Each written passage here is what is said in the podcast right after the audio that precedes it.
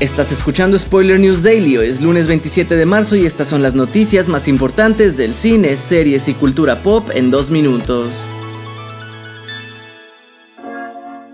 Desgraciadamente se ha confirmado que el actor y comediante mexicano Javier López, mejor conocido como Chabelo, falleció a los 88 años de edad.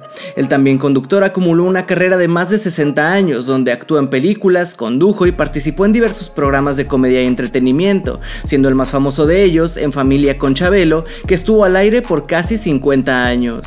Descansa en paz Javier López Chabelo.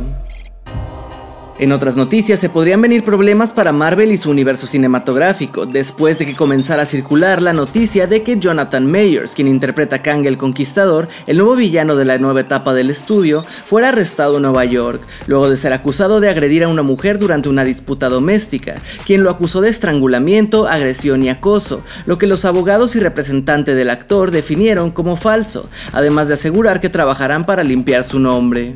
Cabe resaltar que el también actor de Creed 3 fue liberado de la custodia policial la misma noche del altercado, pero aún así tiene que aclarar la situación legalmente.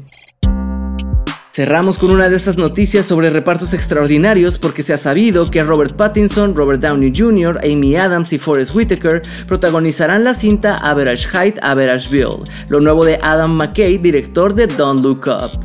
La trama de la cinta sigue a un asesino que utiliza los grupos de presión políticos y sociales para cambiar las leyes con el fin de que sea más fácil para él matar a más personas.